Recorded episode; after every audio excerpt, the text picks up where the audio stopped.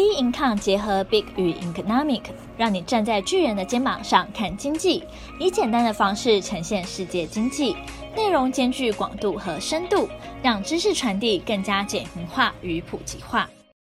听众好，欢迎收听今天的小资生活理财树。那我们今天主题呢，是如何让谈话更愉快。谈今天的主题之前，大家不知道有没有感觉这两天的天气好冷哦，又湿又冷。哦，觉得很讨厌，天气冷就算了，还下雨就不太舒服。那希望各位观众也可以注意好保暖喽。那我们就进入我们今天的主题。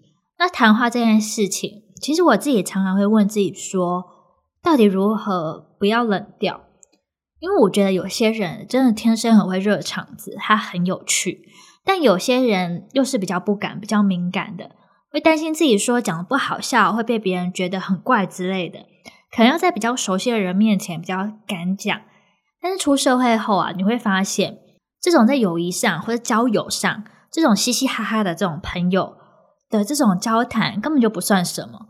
那你在职场上，你可能会更多遇到同事、主管、客户，那谈话真的是来得非常重要，一个字一个分寸呢，就会变得非常的严重。像不知道各位呢会不会看那个美剧？像我看最近我爸妈在看美剧，看《王冠》，那他在讲，最主要是讲英国女王，就是英国那边部分的。看到说，诶，他们为了发布一个公告，那因为一个字一个名词呢，改了非常非常的多遍。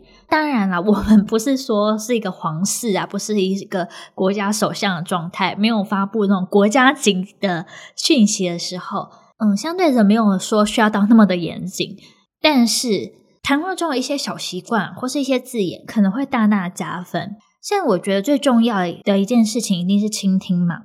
倾听跟回应呢，其实是相辅相成的。尤其现在，你也不能说你只听，然后你不讲。那你讲的东西又不能说太冷淡，又不能说是太 over，太拍马屁。这之间要怎么取舍，就蛮困难的。尤其现在大家都喜欢用网络来做沟通，常常见面呢，其实也不一定那么健谈。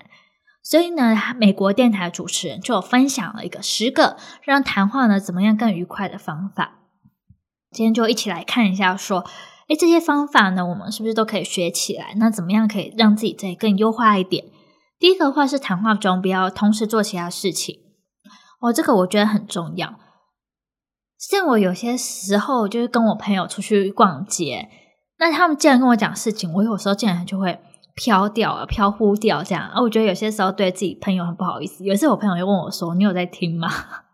因为我只是无意识的，就是给他一直在点头。其实我根本就没有认真在听。后来我就马上就跟他说抱歉。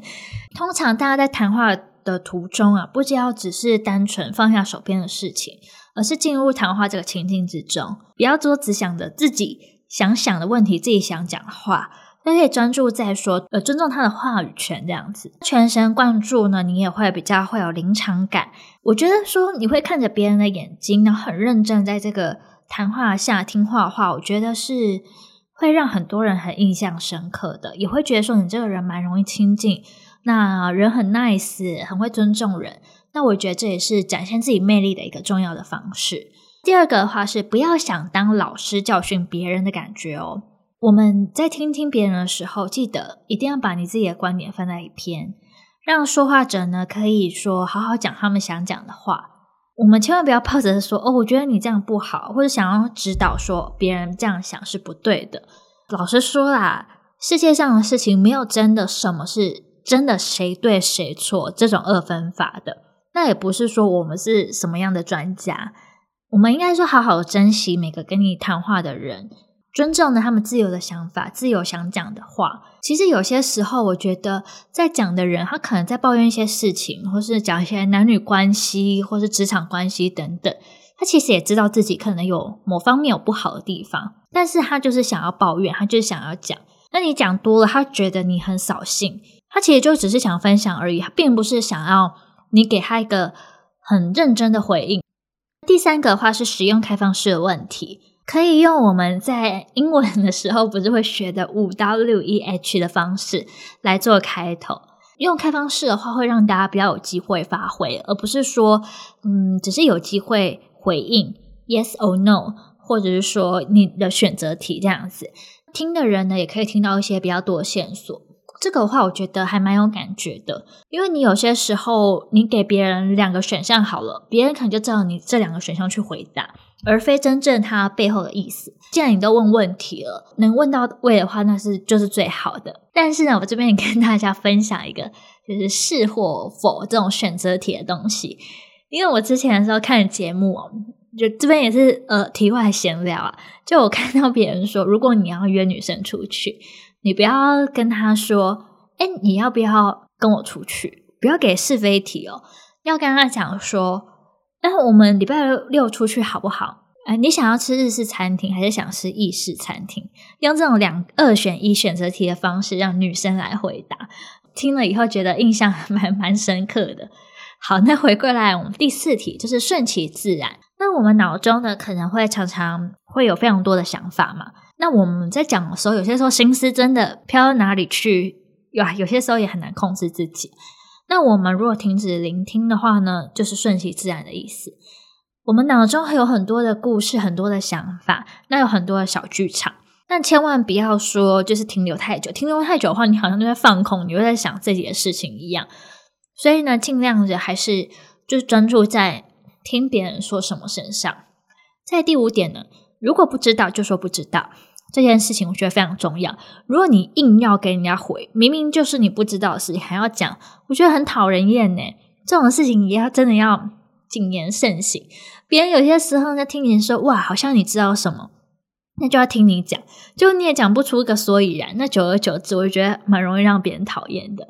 可是有些时候啊，我知道有些人为了说在群体当中谈话可以更有热度一点。他有些时候回应的东西，其实他只是想要帮忙炒热气氛，他不一定是真的说他知道或者他想要投入来认真的讲这个话题，他只是想要，他只是想要炒热气氛而已。所以我有些时候都觉得说，嗯，你不如多听一点，少说一点。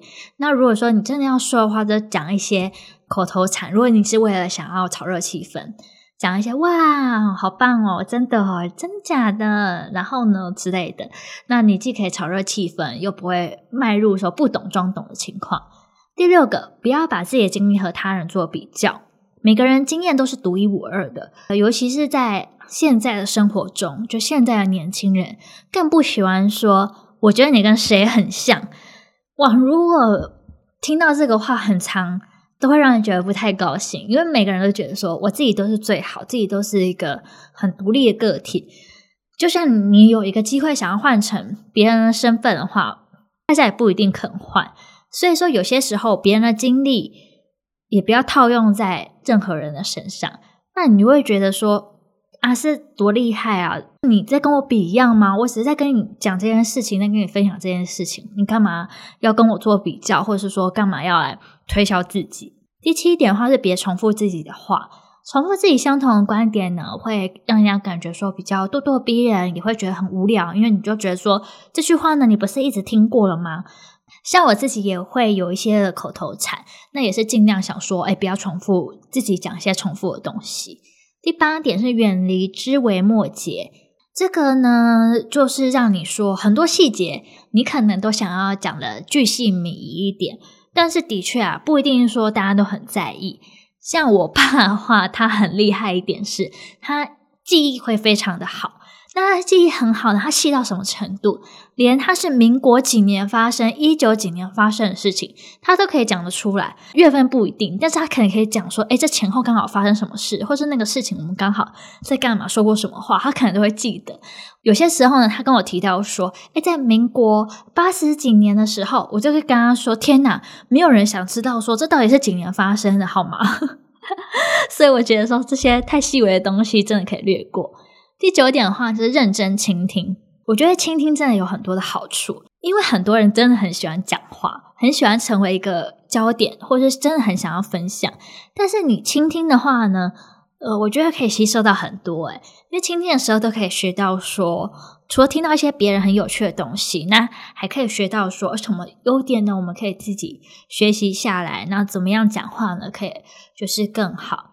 然后同时啊，你多听别人讲话，我觉得有些时候也少了很多就是犯错的一些机会。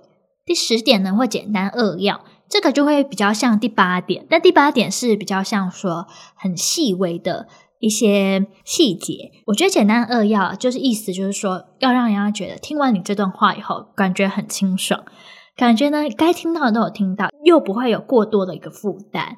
那这十点呢，虽然听起来都很理所当然，但实际要去做的时候，我觉得真的非常不简单。有很多我自己也没办法说做到非常好，很多都是自己还要学习的地方。不过要做好呢，谈话沟通要有分寸，也不是说今天你听完我们这一集 Podcast 就知道怎么做，或是你一天的练习、几天的练习、一个月的练习就可以练成了。大家呢可以多多的经由交谈，那不断的反省自己，看一下自己还有哪些可以优化的地方。当然，我觉得最重要的一点就是要尊重别人，别人在想什么时候，尊重摆在第一。那我相信啊，在交谈的过程当中，都可以变成很人见人爱的倾听者或是说话者，那也可以慢慢变得越来越好喽。那我们今天的小资生活理财术就到这边结束，那我们下期节目见喽，拜拜。